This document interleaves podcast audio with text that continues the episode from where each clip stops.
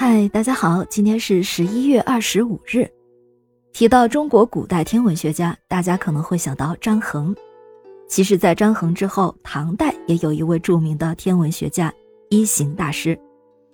一行大师出生于唐高宗咸亨四年，也就是公元六七三年的今天。他本名张遂，是我国唐代著名的天文学家和佛学家。张遂的曾祖是唐太宗李世民的功臣张公瑾。张氏家族在武则天时代已经衰微了。张遂自幼刻苦学习历象和阴阳五行之学，青年时代即以学识渊博闻名于长安。为避开武则天的拉拢，所以才剃度为僧，取名为一行。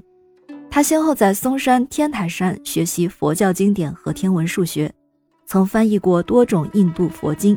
后来成为佛教一派密宗的领袖。唐中宗神龙元年，也就是公元七百零五年，武则天退位之后，李唐王朝多次召一行回京，均被一行拒绝。直到开元五年，也就是公元七一七年，唐玄宗李隆基派专人去接他，才回到长安。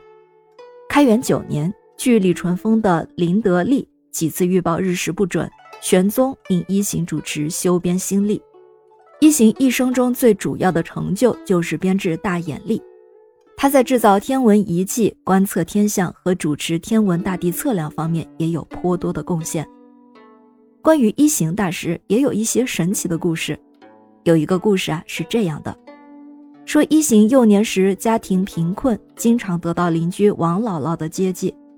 后来一行做了天子之事，就常想起王姥姥，总想着要报答她。结果有一天，王姥姥自己找上门来说，她的儿子杀人犯了死罪，于是想请一行出面求求情。一行明白杀人偿命，国法难违，只能对姥姥说：“姥姥是一行的恩人，要钱要物要多少都应当满足，唯有此事却办不到。”王姥姥听了后，大骂一行见死不救、忘恩负义。一行一边不停地谢罪，一边目送姥姥离去。等王姥姥走了之后，一行把一个布袋交给自己的两个心腹，命他们在指定的一个地方潜藏。他说，从中午到黄昏会有七样东西进入布袋。两个人都照着做了，结果用布袋带回了七只猪。一行把七头猪放进早已准备好的大瓮中，封盖起来。第二天一早，宫里来人叩门，说皇帝有急事相商。一行一见到皇帝，皇帝就问：“哎呀，昨天北斗七星不见了，这是吉是凶啊？如何应对才好啊？”然后一行就有理有据做了分析，并且建议皇帝大赦天下。于是皇帝当即下诏大赦天下。当天晚上。七星中的一颗在天空中出现了，七天之后，七星全部都回到了天空中。一行就用这样的办法为恩人的儿子免去了死罪。这个故事当然可能是个传说，但一行确实在天体观测上颇有造诣。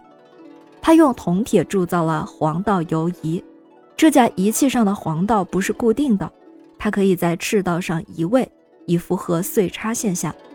他和梁令赞等人一起设计制造了水运魂象，就是一个以水力推动而运转的魂象，附有报时装置，可以自动报时。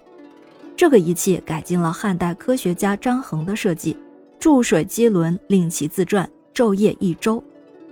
除了表现星宿的运动以外，还能表现日升月落，比张衡的水运魂象仪更加的精巧和复杂。英国著名科技史家李约瑟博士对一行的水运魂象高度评价，说高僧一行和梁令赞所发明的平行联动装置，实质上就是最早的机械时钟，是一切琴奏器的祖先，走在了欧洲十四世纪第一具机械时钟的前面。